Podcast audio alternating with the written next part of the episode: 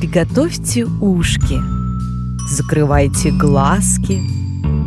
Мы перенесемся в чудеса из сказки. Ай, мам, ми. Однажды в день рождения.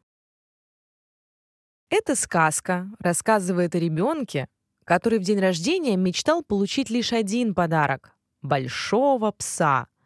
Такую собаку, что при виде ее ни один хулиган во дворе не смог приставать к Артему. И вот, в день своего рождения мама с папой принесли гордого пса. Хотя, как сказать гордого? Это была маленькая собачка, которая бы вряд ли защитила даже от нападения мыши. Именно так подумал Тёма. «Мама, ну разве это собака? Она же совсем маленькая. Во дворе надо мной все смеяться будут». Расстроились мама с папой. Показалось, что даже собачка обиделась на слова мальчишки. Она опустила свою мордочку и спряталась под кровать.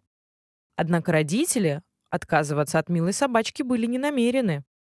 Артём вздохнул и собрался идти во двор гулять с ребятами. Мама его окликнула уже перед порогом. «Возьми с собой пряника». Ну вот, гордого пса еще и назвали пряником.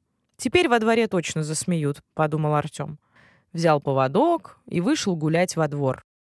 Тут прибежали старшие мальчишки и начали рассматривать нового питомца Тёмы. «Тёма, что это?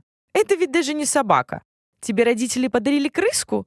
От слов ребят Артём расстроился еще больше. На глазах его навернулись слезы. Тут пряник зарычал на детей. «Ой, как страшно!» Смеясь, начали восклицать хулиганы.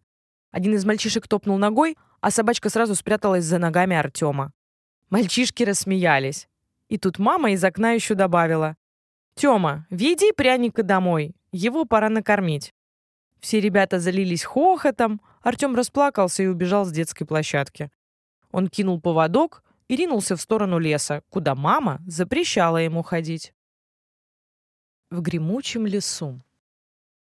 Долго бежал Артём среди деревьев и даже не заметил, как забрел в самую чащу леса. Он остановился и присел на пень. Мальчик оглянулся и понял, что не помнит, в какой стороне находится его дом. Обида на собаку и родителей сразу показалась ему несерьезной, ведь теперь он вдали от дома, и ему действительно становится страшно. Сидел он на пеньке довольно долго. Сквозь слезы Артем начал кричать.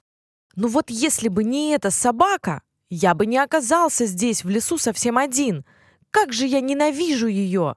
Прошло еще некоторое время, и Артем перестал плакать. «Да разве собака виновата? Виноваты родители, что не подарили мне настоящего пса!»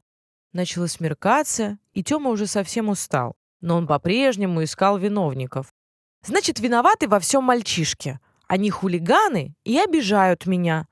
А я... А я... Меня обидели». Вдруг в кустах что-то зашуршало. Артем замер. Наверное, медведь. А может, волк? Или лиса? Что-то большое и страшное, подумал потерявшийся мальчик. Артем затаился за деревом и притих. Вдруг что-то побежало на мальчика, и он закричал. Тёма упал на землю, а на него запрыгнул пряник. Собака начала облизывать лицо мальчишки. Через минуту из-за деревьев появились мама с папой. «Ах, Тёма, как же мы за тебя волновались! Не убегай больше никогда! Артём очень обрадовался маме, папе и прянику. Оказалось, именно он привел родителей к потерявшемуся мальчику. Может быть, пряник-охранник плохой, зато он настоящая ищейка. С тех пор Артём очень гордится своим псом. Всем во дворе рассказывает, какой пряник умница и как хорошо он ищет потерявшиеся вещи. Дети во дворе полюбили собаку и стали с ней играть, прятать от него вещи, чтобы он их находил. С тех пор Пряник стал душой всего двора. Да и подрос он немного и стал более гордым псом.